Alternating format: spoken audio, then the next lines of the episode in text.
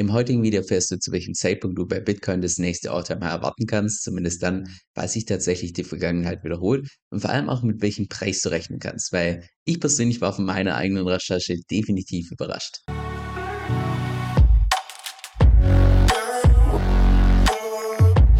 Also ganz kurzer Background zum heutigen Video und zwar habe ich vor kurzem dieses Bild hier entdeckt, als ich eine Recherche gemacht habe, was im Wesentlichen den Bitcoin-Chart zeigt mit seinen verschiedenen Zyklen und noch zusätzlich Infos hat, die ich persönlich einfach nur mega interessant fand. Wie beispielsweise, wie lange es typischerweise gedauert hat von einem Halving-Event bis zum nächsten Peak, wie lange es dann typischerweise gedauert hat vom Peak bis zum Bottom danach, dann wie hoch jeweils der Peak war, also um wie viel Prozent das Ganze nach oben ging, nach unten ging und so weiter. Genauso auch natürlich die Zeitdauer dann von dem Bottom bis zum nächsten Halving. Und ja, einfach nur sehr viele Daten in diesem einen Schaubild drin, die ich persönlich interessant fand.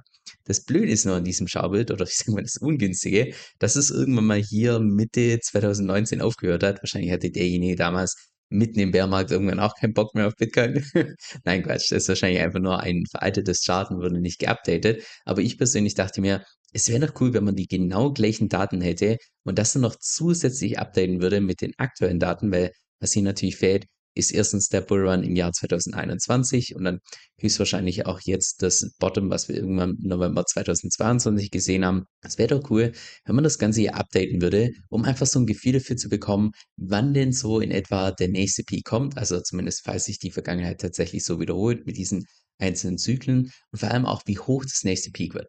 Also habe ich das Ganze mal in die Praxis umgesetzt. Also lass uns mal ganz vorne starten, damit du da auch folgen kannst, weil es kommen gleich ein paar mehr Zahlen auf dich zu, aber keine Sorge, falls du nicht gut mit Zahlen oder sonst was bis zum Schluss wird das Ganze nochmal zusammengefasst auf die aus meiner Sicht wesentlichen Punkte. Und zwar siehst du hier auf der linken Seite jeweils das jeweilige Datum von gewissen Events, wie beispielsweise der Start von Bitcoin, das erste Halving-Event, beispielsweise hier im Jahr 2012, dann auch das Bottom, was wir gefunden haben im Jahr 2011, das Peak hier im Jahr 2013. Also das sind hier jeweils die Daten für das Bottom, die Daten für das Halving und die Daten für das Peak. Und dann genau das gleiche auf der rechten Seite hier, wo wir uns nur den Preis anschauen. Also jeweils den Preis vom Bottom, beziehungsweise hier, der erste Preis war damals der Startpreis von Bitcoin. Wusste ich gar nicht, dass der damals gestartet hat bei 0,0008 Cent.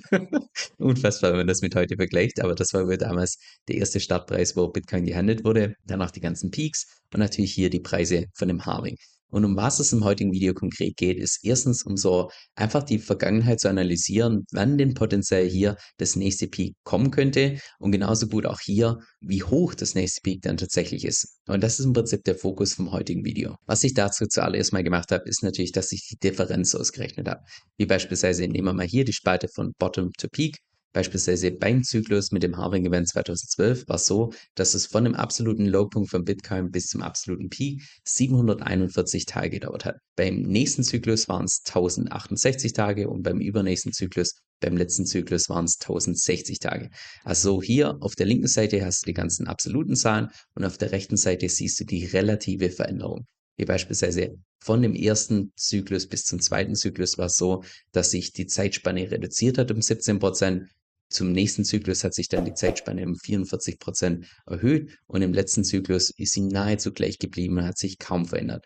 Also hier auf der linken Seite die ganzen absoluten Zahlen, auf der rechten Seite die ganzen relativen Zahlen und genau das gleiche auch hier für die Preise, dass du hier auf der linken Seite die entsprechende Rendite siehst. Beispielsweise im letzten Zyklus von einem absoluten Bottom bis zum Peak waren es ungefähr 2090 Prozent, die Bitcoin hingelegt hat.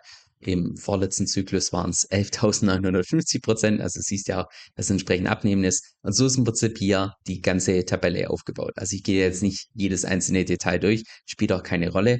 Und mit diesen historischen Daten, also was wir damit tun wollen, ist jetzt primär, dass wir einfach Trends ablesen können. Weil ich behaupte nicht, dass man aus historischen Daten jetzt unbedingt die Zukunft vorhersagen kann, aber dass man zumindest so ein grobes Gefühl dafür bekommt, wann tatsächlich das nächste Peak kommen könnte und vor allem auch, wie hoch es sein wird. Anschließend habe ich auf Grundlage von diesen historischen Daten einfach mal geschaut, welche Trends ich selbst erkennen kann und anhand von diesen Trends habe ich dann verschiedene Annahmen für den nächsten Zyklus getroffen. Wie jetzt beispielsweise hier bei der Zeitdauer, da ist aus meiner Sicht auffallend, dass gerade der letzte und der vorletzte Zyklus sich kaum verändert hat, was es zeitlich angeht. Also vom Bottom bis zum Halving-Event, da gab es nur eine Abweichung von ungefähr 6%, vom Halving-Event bis zum Peak war es eine Abweichung von 4% und vom Bottom zum Peak gab es sogar nur eine Abweichung von 1%. Deshalb bin ich persönlich davon ausgegangen, dass sich die Zeitspanne im nächsten Zyklus nahezu eins zu eins an den letzten zwei Zyklen orientiert. Der Zyklus davor, der ist stärker abweichend, aber aus meiner Sicht auch deutlich weniger aussagekräftig, aufgrund der Tatsache, dass der Bitcoin einfach deutlich kleiner war und Preise und so weiter einfach deutlich, deutlich leichter manipulierbar waren, wie es beispielsweise in den letzten zwei Zyklen. Deshalb bin ich davon ausgegangen, dass wahrscheinlich der nächste Zyklus irgendwie ein Durchschnitt sein wird vom vorherigen. Das heißt, dass vom Bottom bis zum nächsten Halving ist ungefähr 528 Tage dauern, vom Halving bis zum Peak 537 Tage und vom Bottom zum Peak 1064 Tage. Genauso auch vom Peak bis zum Bottom, also bis zum im Prinzip nach dem nächsten Peak bis zum übernächsten Bottom, das schauen wir uns zum Schluss auch noch an, dass es da wiederum so der Durchschnitt war mit ungefähr 371 Tagen. Anschließend habe ich das genau gleiche mit den Preisen hier auf der rechten Seite gemacht und da war auffallend, dass, und das dürfte jetzt wahrscheinlich keine Überraschung sein, dass von jedem Zyklus zum nächsten einfach die Renditen immer mehr abnehmen. Und zwar sowohl die Renditen vom Bottom bis zum Halving, als auch die Renditen vom Halving bis zum Peak zum Abnehmen, genauso auch wie vom Bottom bis zum Peak, dass es einfach immer mehr abnehmen ist. Ich persönlich gehe auch ganz schwer davon aus, dass dieser Trend so weitergeht, dass wir weiterhin zwar Zyklen haben, allerdings abnehmende Renditen, bis es vielleicht irgendwann sogar bei Bitcoin gar keine Zyklen mehr gibt, weil es einfach irgendwann mal weltweit adoptiert wurde. Aber das wird wahrscheinlich noch eine Weile dauern. Aber ja, ich will dich hier nicht langweilen mit irgendwelchen Zahlen. Das sind die Prognosen oder beziehungsweise die Annahmen, die ich getroffen habe aufgrund von den vorherigen Daten. Damit ich mit diesen Zahlen rechnen kann, habe ich dann noch zusätzlich geschaut, wann denn das nächste Halving-Event stattfindet. Und habe ich, bin ich einfach so vorgegangen, weil ja die unterschiedlichen Halving-Clocks alle eine unterschiedliche Zeit angeben, dass ich einfach die Größen alle geöffnet habe und danach den Medien berechnet habe. Also beispielsweise bei coinwarts.com, wenn du dir dort die Halving Clock anschaust, da wird der 27. April vorgeschlagen. Wenn du allerdings auf nicehash.com gehst, ist es der 1. Juni. Also gibt es teilweise große Unterschiede. Ich habe auch nicht den Durchschnitt genommen, sondern einfach den Medium, also das, was die Masse tatsächlich sagt. Und die Masse sagt, dass das nächste Halving-Event am 27. April 2024 stattfinden soll. So, let's get to the meat. Und zwar mit den ganzen Zahlen, mit denen ich dich jetzt die letzten paar Minuten gelangweilt habe, mit denen konnte ich dann meine Kalkulation machen. Und zwar, erstens haben wir schon festgestellt, dass das nächste Halving-Event höchstwahrscheinlich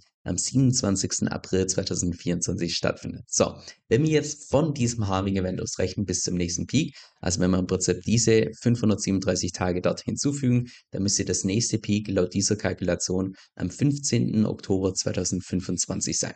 Wenn wir jetzt allerdings nicht vom Halving-Event rechnen, sondern vom Bottom rechnen, also wenn wir davon ausgehen, dass im November 2022 Bitcoin sein Bottom gefunden hat und wir jetzt dann quasi diese Zahl nehmen mit 1064 Tage, dann müsste das nächste Peak am 20. Oktober 2025 sein. Das heißt, auf Grundlage von den historischen Daten wäre es aus meiner Sicht, unter meinen Annahmen, da sage ich gleich noch was dazu, am realistischen, dass wir das absolute Peak im Bullrun bei Bitcoin irgendwann zwischen 15. und 20. Oktober 2025 sehen. Wird natürlich spannend zu sehen, wenn, ja, ich werde jetzt zu dem Zeitpunkt höchstwahrscheinlich immer noch YouTube machen, aber wird spannend zu sehen, ob das tatsächlich eintritt oder entsprechend nicht. Jetzt, was die Preise angeht, war das Ganze ein bisschen, ich sag mal, trickiger zu kalkulieren, weil da gibt es verschiedene Herangehensweisen, wie man das jetzt auf Grundlage von den historischen Daten kalkulieren kann. Und zwar habe ich zunächst mal geschaut, welcher Preis denn rund um das Halving-Event am realistischsten ist, auf Grundlage von historischen Daten. Und da stehen wir bei ungefähr 33.000 Dollar. Würde ich persönlich auch aus dem Bauch raus sagen, das müsste in etwa passen. So, wenn wir jetzt von diesem Preis rechnen, also von dem Preis zum Halving-Event bis zum Preis vom nächsten Peak, dann kommen wir auf ein absolutes All-Time-High von 156.000 Dollar für Bitcoin. Das wäre quasi, wenn wir die Zahl nehmen von Halving zum Peak plus 373 Prozent Rendite, dann kommen wir im Prinzip auf das hier. Genau das gleiche habe ich dann gemacht. Okay, wenn wir jetzt nicht vom Halving-Event rechnen, sondern vom Bottom bis zum Peak, auf Grundlage von den historischen Daten wären es 139.000 Dollar. Und wenn wir von Peak zu Peak rechnen, also quasi, wenn man diese hier analysiert, das habe ich mir noch zusätzlich gemacht, weil ich es interessant fand, das kann man ja entsprechend auch machen. Und wenn man dann diese Zahl nimmt, unter meiner Annahme, dann kommen wir auf ungefähr 161.000 Dollar. An der Stelle drei Anmerkungen, bevor wir gleich weitermachen mit diesen Zahlen. Und zwar, zur Genauigkeit von diesen Daten. Und zwar erstens, wenn du selbst mal die historischen All-Time-Highs und so weiter alle nachschaust, dann musst du vielleicht auf andere Zahlen kommen, wie ich hier gekommen bin. Ich persönlich habe versucht, dass ich da immer Durchschnittswerte bekomme von unterschiedlichen Exchanges, aber je nachdem, auf welches Tool du da zurückreist oder auf welche Exchange du schaust, kann das Peak nochmal anders sein. Das ist statt 19.784 waren es dann 19.652 oder sonst was. Das kann, also da können die Preise einfach so ein Stück weit abweichen. Genau das gleiche natürlich für Saving, genau das gleiche hier zum Bottom. Also das muss man so ein Stück weit berücksichtigen. Dann zweitens, alles, was hier in hellblau dargestellt ist, beruht auf meinen eigenen Annahmen auf Grundlage von den historischen Daten. Und das kann falsch sein, weil es natürlich erstens meine Annahme ist und zweitens sich auf historische Daten bezieht und die historischen Daten ja nicht zwingend die Zukunft voraussagen. Das heißt, auch die Zahlen hier mit, mit hellblau mit Vorsicht genießen.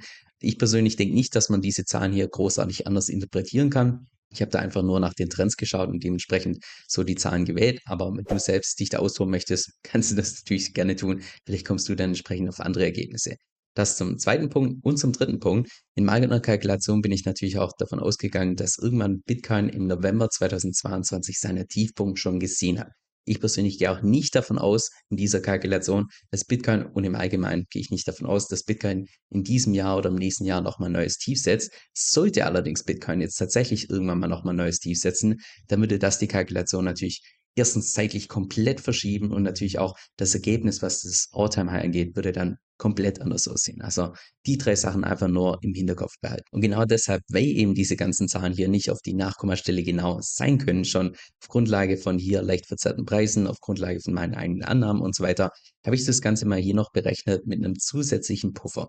Und zwar wäre es nach dieser Kalkulation so, dass das nächste Hafen-Event am 27. April 2024 stattfindet und wir dort einen Durchschnittspreis haben von 33.000 Dollar. Und jetzt noch über den Daumen gepeilt plus minus 15 Prozent dazu rechnet oder abzieht, da kommen wir auf einen Mindestpreis beim nächsten Harming Event von 28.700 und auf einen Maximumpreis von ungefähr 38.000 Dollar. Würde ich persönlich aus dem Bauch raus auch sagen, das kann ich mir durchaus vorstellen. Denn das Peak wäre irgendwann am 17. Oktober 2025, das ist der Durchschnitt von hier, mit einem Durchschnittspreis von 152.000 Dollar. Das ist der Durchschnitt von hier. Und nach dort, wenn man plus minus 15 Prozent abziehen bzw. dazu rechnen, kommen wir mit Preisen von Minimum 132.000 Dollar bis Maximum 175.000 Dollar. Und dann im nächsten Schritt hier bin ich nochmal einen Schritt weiter gegangen, wobei diese Kalkulation hier definitiv mit Vorsicht zu genießen ist. Also nochmal mehr mit Vorsicht zu genießen als die hier, weil die Kalkulation im Prinzip auf dem darauffolgenden Peak beruht, auf der Kalkulation und die Kalkulation beruht ja wiederum auf Annahmen. Das heißt, Annahme auf Annahme, das ist in der Praxis in aller Regel, führt das einfach dazu, dass diese Zahlen hier alle sehr ungenau sind, aber trotzdem einfach so ein Stück weit eine Tendenz geben können. Und zwar habe ich einfach geschaut, vom nächsten Peak, also auf Grundlage dessen, dass ich ja die ganzen historischen Daten habe, wie lange hat es denn typischerweise gedauert nach dem Peak, bis wir das Low gefunden haben? Und das war, also wenn man das jetzt hier kalkuliert, kommen wir tatsächlich auf ein Low, sofern natürlich hier am 17. Oktober das Peak kommt, hätten wir dann das Low irgendwann am 23. Oktober 2026 mit einem Durchschnittspreis von ungefähr 44.000 Dollar. Würde bedeuten, wieder in der Praxis plus minus 15 Prozent, dass wir irgendwann zwischen dem, dem 28. August 2026 und im 17. September 2026 tatsächlich den Tiefpunkt hätten von dem nächsten Bärenmarkt mit Preisen zwischen 38.000 Dollar und 50.000 Dollar. 38.000 Dollar halte ich persönlich doch für ein bisschen zu pessimistisch so aus dem Bauch raus.